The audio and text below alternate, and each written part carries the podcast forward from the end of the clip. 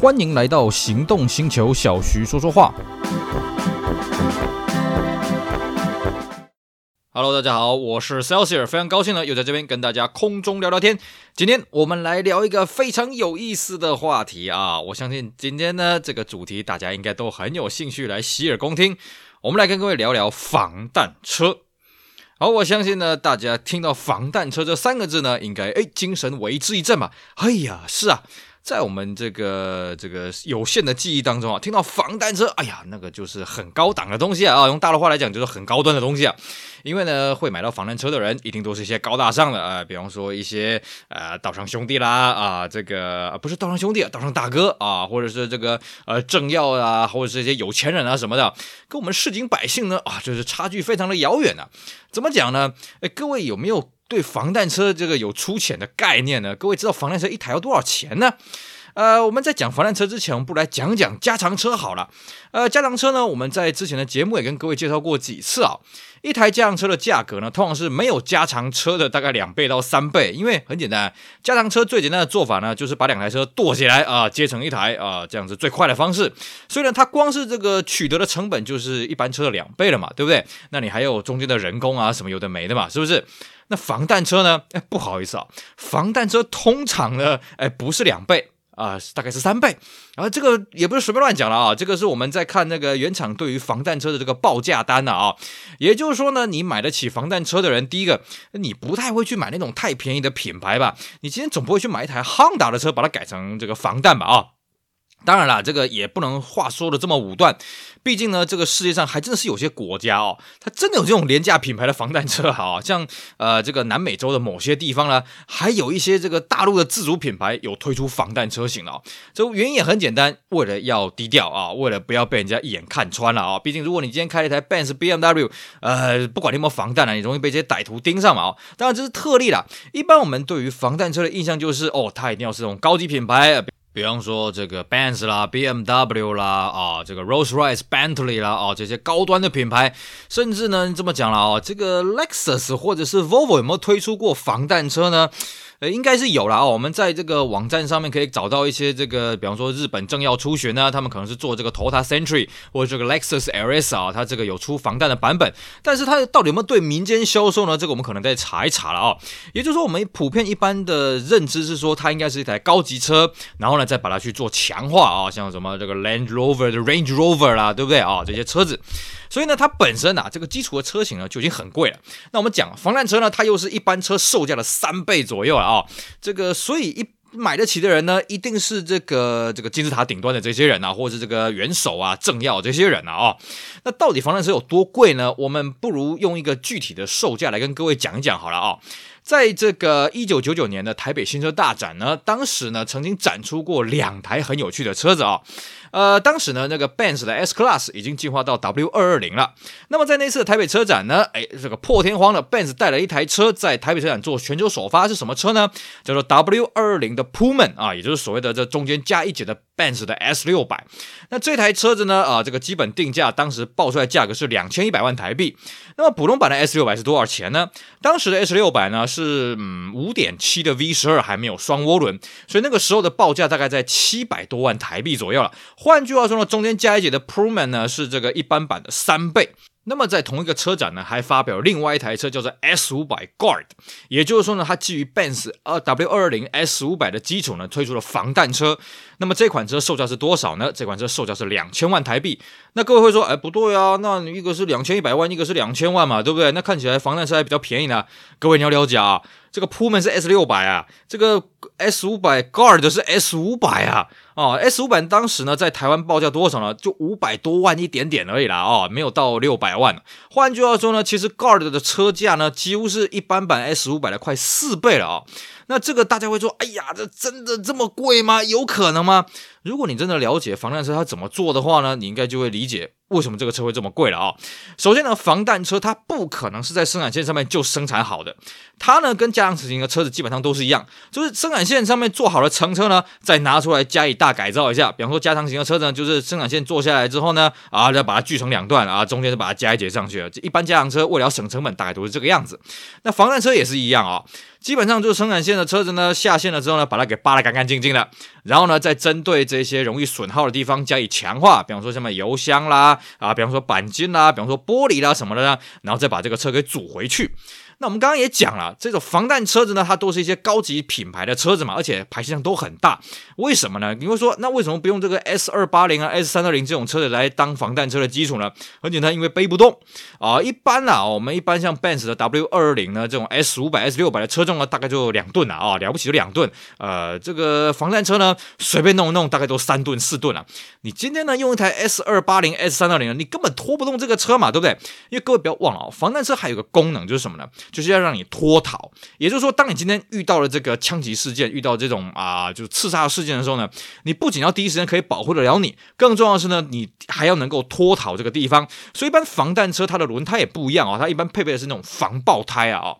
所以呢，如果你的车子引擎动力不够呢，你就龟速慢慢爬了，那你等着被人家包围了，是不是？也就是说呢，防弹车它基本上它的引擎动力必须要强大了哦。像那个，如果你真的很坚持，嗯，我就是要买六缸的话呢，也不是没有了哦。我们看了一下，哎，六缸的车子也提供防弹，但是那种防弹呢，那个等级就比较低啊。毕竟我们一般的防弹啊，大概是从 B 三开始做，做到所谓的 B 七的防弹等级。那么 B 三的防弹等级，B 四的防弹等级呢，那只是啊，这个稍微挡一下而已了啊。真正你要抵抗那种重火力呢，还是要到 B 六、B 七的那种等级。但是相对的 B 六、B 七那种等级的防弹车呢，大概做起来大概就已经四吨左右了。你想一想啊，光是用 S 六百，当时这个没有涡轮增压的 S 六百呢，三百六十七匹马力，要负担四吨的重量，车子就已经开起来笨笨的了。那所以不太可能用六缸去推嘛。那么回过头来啊，这些车子既然动力都这么大，排气量都这么大，引擎都这么大，所以你要想一个大问题啊。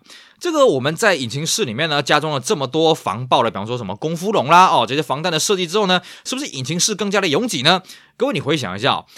以 W 二零来说啊，这个 S Class 它的引擎室里面，如果说今天你是 S 三二零、S 二八零的六缸引擎，当然里面看起来很清爽啊啊，这个里面的空位很多，手路很多。可是呢，到 S 五百、S 四三零这种八缸引擎的车子哦，它的引擎室已经快满了。那如果你是 S 六百的那个 V 车，是完全的满版啊。哦，这个历来的 W 一四零也好啦，这个呃 W 二零、W 二一、二二的这个六百系列呢啊，基本上引擎室都是全满的。那你在这种全满引擎室的前提之下，你还要硬塞这些防爆的东西啊，什么有的没的。换句话说了啊，这个不要说这个引擎维修的手路怎么样了，你光是引擎散热就是个超级大问题啊！哦，所以防弹车基本上它的冷气啊，它的各项的这种散热的管线呢，都跟一般版的完全不一样。那相对的，我们刚刚讲啊，你把这些空气全部都塞满了，你虽然强化这些散热，但是你要维修的时候呢，你引擎啊，这个什么更换东西的手路呢都没了。所以呢，当年我们有认识有人有修过防弹车，他们就讲啊，你不管要干什么啊，你只要做一些基本的保养，干什么就掉引擎啊，就就拆啊。什么东西都要拆啊，慢慢来啊，慢慢玩啊，然后呢再慢慢装，慢慢装回去啊。所以呢，防弹车光是在这种维修保养的这种拆装的成本呢，就比一般车贵很多。而且各位不要忘了啊，防弹车这种东西动辄就是两三吨在起跳了啊，基本上两吨的应该是没有了，应该都是三吨、四吨左右了。那你去保养厂去保养的时候，你顶高机呢？我们一般在保养小客车的顶高机呢，大概都是维持个大概两吨左右的重量了啊。你要到三吨、四吨的那个，大概都要小货车、中货、中型货车那种等级了。也就是说呢，你今天一台防弹车呢，你要保养呢，你要选的这个地方呢，也不是很容易了。那当然工时工资又不一样，而且呢，啊、我们讲过嘛，它的这些散热系统都特别强化了。也就是说呢，它散热系统的损耗也是相当的大哦。所以呢，你说这个车子你一般的后勤保养要能够养得起呢，嘿嘿，就不大容易了。相对的啊，这个车子很重，所以你也别想说啊，这个车子我要停在什么机械停车位，那不可能啊。我看一般的车梯大概也进不去了啊。所以那种车子你一定是这个走这种一般的这种地下道啊，坡平的车位才有机会。更重要的是啊，这个车是动辄三四吨啊，这车开起来就是一个字啊，笨啊哦。你不要想说啊，这个车加速要多凌厉啊，毕竟一般版的 S 六百啊，这个车重才两吨啊，是两吨不到。二二零的 S 六百不知道车重我们到两吨啊。那你这个防弹车的版本，尤其到 B 七的等级呢，这车重已经四吨了啊。你说这个车怎么可能开得快呢？也就是说了。对于防弹车的这个车主来讲啊，他们要的只是这台车，第一个外观可能比较低调，看不出来是防弹的；第二个就是什么呢？啊，这个车子只要保护它的安全就好。至于这个车子后勤的维修，至于它的后手怎么样，根本就是三个字：不重要。换句话说了啊，如果今天你想要来弄一台防弹车来玩的时候呢，我必须告诉你啊，你真的要三思啊。当然，我这里也不得不承认啊，防弹车对我们这些一般市井百姓来讲，有个这个非常大的魅力在什么呢？因为呢，其实防弹车不是一般人可以买的啦哦。某些防弹等级够高的车子呢，它是被视为是战器了哦，就所谓的战争武器啊。也就是说呢，你必须要符合一定的条件，你才能购买了哦。所以原厂不是说啊，今天我有钱啊，你给我弄一台防弹车，他也不会照着做了哦。这个有一些购买上的限制啊。所以呢，光是你要堂堂正正的买一台防弹车呢，在我们这种一般老百姓呢，不大容。容易啊，不是说不可能，是不大容易啊。所以呢，当这些防弹车被淘汰了之后，尤其我们刚刚讲嘛，对于这些低手的车主来讲，他一不在乎这个车子有多贵，二不在乎这个车的后手怎么样。所以呢，当他淘汰出来之后，哎，就是我们一般人去圆这个防弹车梦的时候啦，对不对？然后，那你如果真的傻傻的去买这种防弹车呢？当然，它超级稀有啊，而且开起来呢，呃，非常的有虚荣感。但是呢，真的养起来非常的困难啊。我们讲过啊，这个在新车的时候，你光是原厂要去保养呢，它就要拆一堆东西啊。那你今天你在这个车子淘汰下来之后，你要保养什么的，手路也是一样啊。更重要的是，它的这些零件什么都是特殊制造的啊，特殊打造的冷气啊、散热管线什么夯不啷当都是特殊的。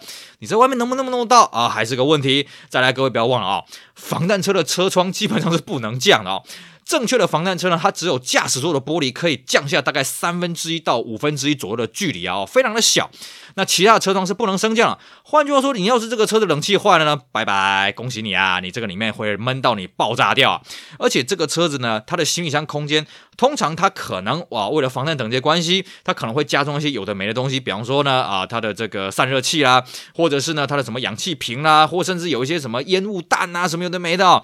我们还听过很夸张的，像那个。之前台湾有某一个非常有钱的人呐啊，不便讲他的名字，他的车子呢流出来了，然后呢有个车友去买过那个车，然后就跟我们讲过，我这个车神奇啊，他呢这个驾驶座那边有个按钮哦，他一按下去哦，他的这个第三叉的灯会旋转一百八十度，变成一个强力探照灯往后射，并且呢另外一个开关呢按下去呢，他的行李箱啊这个底部啊哈会开两个小口，然后喷机油出来。他说那个东西操作起来跟零零七的电影里面很像啊，也就是说当今天他发现他有危险被人家跟踪。的时候，他可以这个开启强力探照灯，并且同时喷出机油了啊、来让后面的人追不到。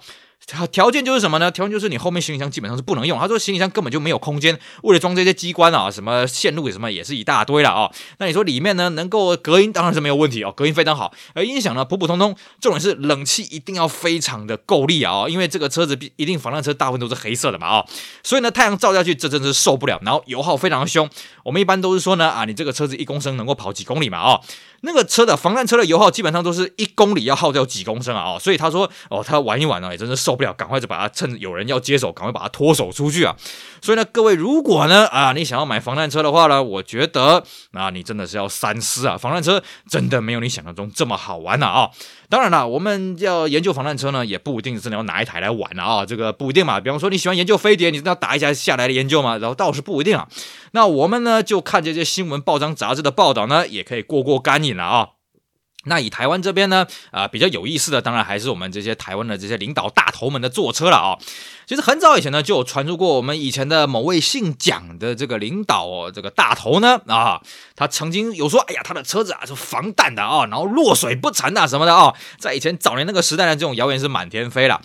不过现在呢，啊，各位，如果你去中正纪念堂一看呢，你就可以发现哦，他那边展示了两台这个蒋某人的坐车呢，诶，其实也不是什么防弹车啦，就是玻璃弄得比较黑而已啊，并没有什么太明显的防弹的设计啊。那甚至呢，各位也可以到另外一个地方叫做中山大学啊，这高雄的松山大学呢，啊，它也有展出一台这个这个的蒋某人呢以前在这个大陆时期的一台这个老的美国车啊，它一样也是没有做任何防弹的这个思维了。毕竟啊，我们这么讲啊。毕竟在当时，这个蒋某人在这个身为台湾的这个领导班子的时候呢，呃，台湾基本上不太有人肯可能会去动到他了啊，不大可能，我必须这么讲啊，所以也就没有这个防弹的必要。那也因为呢，这个蒋先生都这么这么这么这个不重视防弹车了嘛，所以呢，后来他的儿子接手了之后呢，呃，据说他的车子也不是防弹的。甚至后来呢，哎，改成这个人民选举的时候呢，哎，这个选举上的这些候选人也好啦，或者真的是当上这个大位的这个人也好呢，也不是做真正的防弹车了啊、就是外观看起来有点防弹，但事实上不是了啊、这边就有一个插曲是什么呢？哎，车商就闻到这个商家，哎呀。既然呢这些领导班子呢都没有做防弹车呢，那是不是我们的市场就来了呢？于是据说了哦，在当时呢就有一位一间车商呢，哎，他对于他们家的修理车非常的自豪，所以呢希望呢把这个修理车呢，哎，这个冠冕堂皇的让这个这个领导班子呢可以青睐一下了哦，所以弄了一台这个特别从原厂空运了一台防弹的这个修理车啊。不过呢，这个反应是怎么样呢？也是让我们觉得很好玩的哦。因为当年啊，大家对修理车的感觉就是，这不是货车吗？是不是？各位，当年这个一九九八年啊，在台湾出现的是什么的第一代的 RAV4 啦，或者 CRV 的时候，很多人直觉就觉得这是个货车啊。哦，尽管那个行销上面一说，哎呀，这是一台这个休闲家庭事业三相宜的车子。哎，不过不好意思啊，这个民众对于这种四四方方的这种高底盘的车子呢，还是停留在这种载货的这种的刻板印象了。那么这位大头呢，他也是一样啊，他觉得，呃，这个车看起来是不错的，蛮气派的，可是怎么坐起来就像货车呢？而且呢，开起来就是笨笨的了啊、所以后来这个案子就不了了之啊！哦，这个也是蛮好玩的。那所以呢，台湾这边呢是要一直到所谓的很很很有名的这个叫做三一九枪击案之后呢，哎，大家才注意到说，哎，这些领导班子坐车呢，必须要注意到这些维安的问题。所以基本上啊，台湾这边在三一九之后呢，你才会看到这个防弹车出现在这些领导班子的这些出入场合的场呃地方了啊、那目前为止呢，我们看到这些大头们他们买过的防弹车呢，啊、在三九枪击案之后啊、这个当事人呢就改买了这个 BMW 的七系列了啊、后来换了一位姓马的上任了之后呢，啊、他也是沿袭了这个 BMW。那直到呢后面一位姓蔡的上任呢，就把 BMW 改成了欧迪了啊、那当然了，这个其他的五官车呢也。据说了啊，有一些是防弹车也混在里面了啊。那这个大当然这个大家也是以讹传讹了，我们就当做茶余饭后的话题听一听啊。基本上啊，你不是有这么强大的后勤啊，你不是有三头六臂的人，真的你要养一台防弹车，不管是新车啊，不管是中古车呢，其实真的是很不容易的事情。我必须这么讲啊，别的不用说了，你说对于我们一般这个普通的老百姓，你今天要去玩一台 Benz 的 S 六百、BMW 七五零 Li、七五零 IL、L 七。都已经很吃力了啊，何况是一台防弹车呢？